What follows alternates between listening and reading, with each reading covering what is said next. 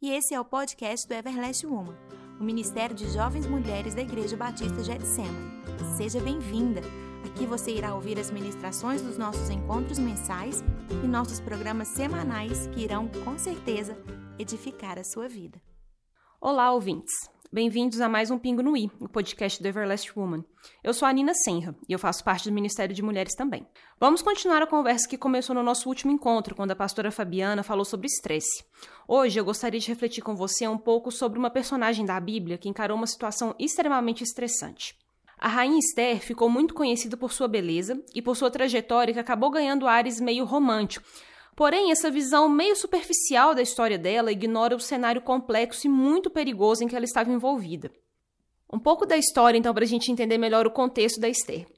Bom, ela era uma moça judia que vivia em Suzã, uma cidade dominada pelo rei persa chamado Assuero.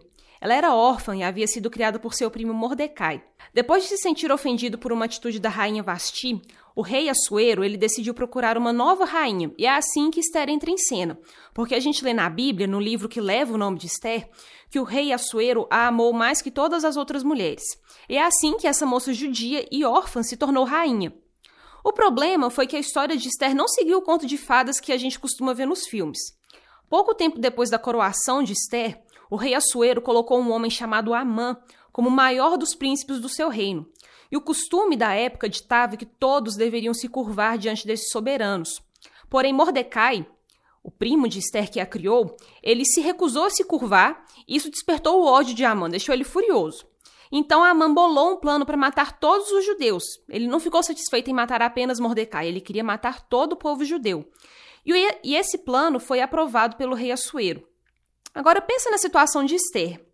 O povo dela havia sido marcado para morrer, com a aprovação do marido dela, e o que poderia ser feito para mudar o decreto do rei? Olha, se isso não é uma situação estressante, eu não sei o que poderia ser. Além disso, ninguém além dela e de Mordecai sabiam que ela era judia. Então ela poderia muito bem ter ficado na dela, quietinha, porque ninguém poderia tentar contra a vida da rainha. Mas a história segue. E quando Esther ficou sabendo do plano para exterminar os judeus, a primeira reação dela foi de medo.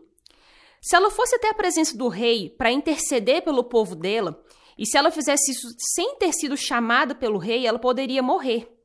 Porém, Mordecai faz uma pergunta a Esther que é muito crucial. Ele pergunta para ela: Quem sabe se não foi para um momento como este que você chegou à posição de rainha? Olha, quando eu leio essa história, eu quase consigo imaginar Esther respirando fundo quando ela lê a pergunta do primo dela. Era uma situação de vida ou morte que estava diante dela. E aqui eu acho interessante a gente notar as atitudes de Esther que podem nos ensinar também em nossos próprios momentos de desafios. Primeiro, Esther não enfrentou a situação estressante dela sozinha. A primeira reação que ela teve ao ler a pergunta de Mordecai foi pedir para que o povo orasse e jejuasse por ela. Esther também reconheceu que sem o favor de Deus, ela não conseguiria enfrentar o desafio de salvar o seu povo. É bom notarmos que Esther não posou de corajosa. Ela teve medo, mas ela não deixou o medo a engolir, pois ela pediu ajuda aos amigos e principalmente a Deus. É importante notar também que o nome de Deus não é mencionado ao longo do livro de Esther. Se você ler o livro de Esther, você vai ver que o nome de Deus não é mencionado em momento algum. Mesmo assim, é inegável a sua presença e sabedoria em conduzir toda a história. Para a gente aqui, por vezes, pode parecer que Deus sumiu, que ele está cego às nossas dificuldades, que ele não escuta as nossas orações. Mas é nessa hora que a gente tem que respirar fundo e lembrar das promessas do nosso Senhor. Cristo prometeu que estaria conosco até o fim. Por isso, mesmo que não percebamos agora, o cuidado dele sempre vai ser presente. Isso é uma promessa, e a gente sabe que o nosso Deus não mente. Em nossas situações de estresse, que todas nós passamos, é importante a gente lembrar disso. Primeiro, que a gente não precisa passar por essas situações sozinhas. Conte com amigos que te ouçam, com líderes que chorem com você se for necessário. Mas principalmente, saiba que a força para enfrentar as pressões só pode vir de Deus. Olha só, Esther era uma rainha. Ela era a mulher mais poderosa da nação dela. E isso não a impediu de clamar pela ajuda de quem ela sabia ser o único capaz de ajudá-la a passar por aquela situação terrível. Então, que nós possamos aprender que não estamos sozinhos em nossos momentos de estresse. Deus, em sua graça, colocou ao nosso lado pessoas maravilhosas que nos ajudam em oração e com amizade sincera. E principalmente temos o próprio Deus. Ele escutou a oração de Esther e eu tenho certeza ele escuta as nossas orações hoje também. Então, é o meu desejo que a gente se lembre disso, que a gente não está sozinho, que nós não precisamos passar por situações estressantes achando que estamos abandonadas.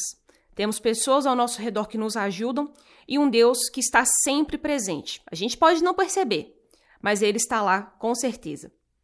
Um grande abraço, que Deus te abençoe e se lembre disso: você não está sozinho.